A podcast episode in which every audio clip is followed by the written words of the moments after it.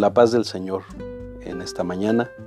Vamos a leer el Salmo 22, que, es el que nos corresponde.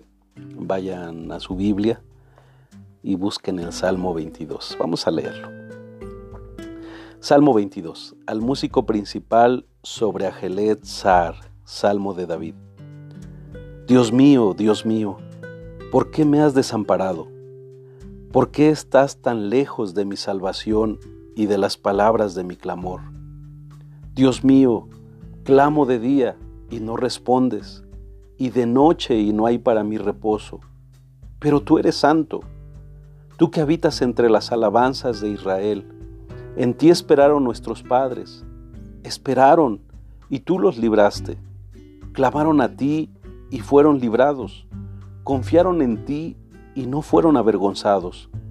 Mas yo soy gusano y no hombre, oprobio de los hombres y despreciado del pueblo. Todos los que me ven me escarnecen, estiran la boca, menean la cabeza, diciendo, se encomendó a Jehová, líbrele él, sálvele, puesto que en él se complacía. Pero tú eres el que me sacó del vientre el que me hizo estar confiado desde que estaba a los pechos de mi madre. Sobre ti fui echado desde antes de nacer. Desde el vientre de mi madre, tú eres mi Dios. No te alejes de mí, porque la angustia está cerca, porque no hay quien ayude. Me han rodeado muchos toros, fuertes toros de Bazán me han cercado. Abrieron sobre mí su boca como león rapaz y rugiente He sido derramado como aguas, y todos mis huesos se descoyuntaron. Mi corazón fue como cera, derritiéndose en medio de mis entrañas. Como un tiesto se secó mi vigor y mi lengua se pegó a mi paladar. Y me has puesto en el polvo de la muerte, porque perros me han rodeado. Me ha cercado cuadrilla de malignos. Horadaron mis manos y mis pies. Contar puedo todos mis huesos entre tanto ellos me miran y me observan. Repartieron entre sí mis vestidos y sobre mi ropa echaron suertes. Mas tú, Jehová, no te alejes, fortaleza mía, apresúrate a socorrerme. Libra de la espada mi alma, del poder del perro mi vida. Sálvame de la boca del león y líbrame de los cuernos de los búfalos. Anunciaré tu nombre a mis hermanos en medio de la congregación te alabaré.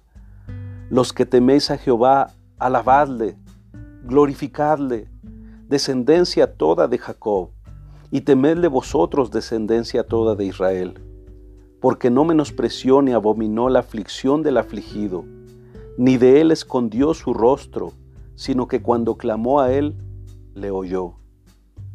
De ti será mi alabanza en la gran congregación. Mis votos pagaré delante de los que le temen. Comerán los humildes y serán saciados.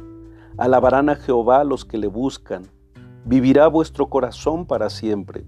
Se acordarán y se volverán a Jehová todos los confines de la tierra. Y todas las familias de las naciones adorarán delante de ti, porque de Jehová es el reino, y él regirá las naciones. Comerán y adorarán todos los poderosos de la tierra. Se postrarán delante de él todos los que descienden al polvo, aun el que no puede conservar la vida a su propia alma. La posteridad le servirá. Esto será contado de Jehová hasta la postrera generación. Vendrán y anunciarán su justicia. A pueblo no nacido aún, anunciarán que Él hizo esto. Amén. Qué bendición de este salmo. En este salmo es un llamado salmo mesiánico. Como ya había explicado, es un salmo donde se va a hacer referencia al Mesías, al Salvador, a Jesucristo. Eh, si pudiéramos en una frase resumir el tema de este salmo, podría ser así, un grito de angustia y un canto de alabanza. Si te diste cuenta, el salmista se muestra como aquel que se humilla porque lo están humillando, está siendo eh, exageradamente abusado por sus enemigos, pero después va a continuar con alabanza. Como hemos venido haciéndolo, eh, si dividimos cada salmo lo haríamos así.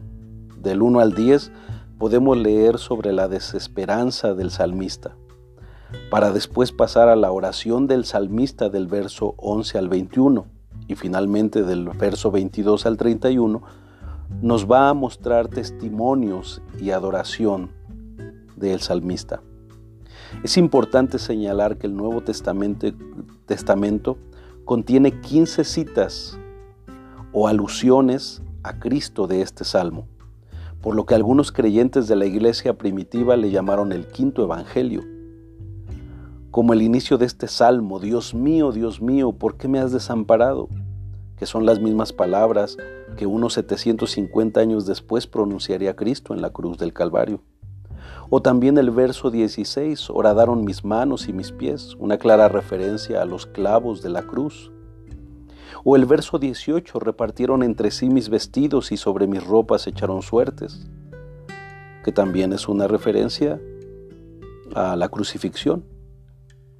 Debemos entender que cuando David escribe el Salmo, habla de él mismo, del mismo David, pero sin saberlo, su testimonio está profetizado o profetizando algunos eventos futuros. Eso es importante que lo entendamos. Después del verso 22, el salmista va a explotar en alabanzas, pues a pesar del tremendo sufrimiento, la gloria será para nuestro Señor en medio de todas las naciones. Tú, mi hermano, ¿sabías que tantos siglos antes se había profetizado algunos hechos sobre la crucifixión de Cristo? ¿Te ayuda esta verdad a fortalecer tu fe en la palabra de Dios? ¿Te ayuda a entender que Dios es Dios del presente, del pasado y del futuro?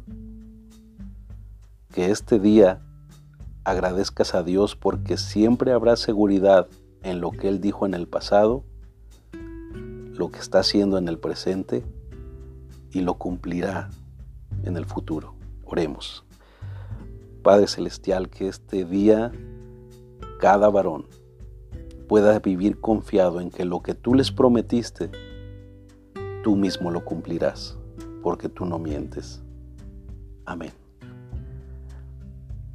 Queridos hombres de integridad, que hoy sea un día de seguridad de las promesas de Dios. Bendiciones.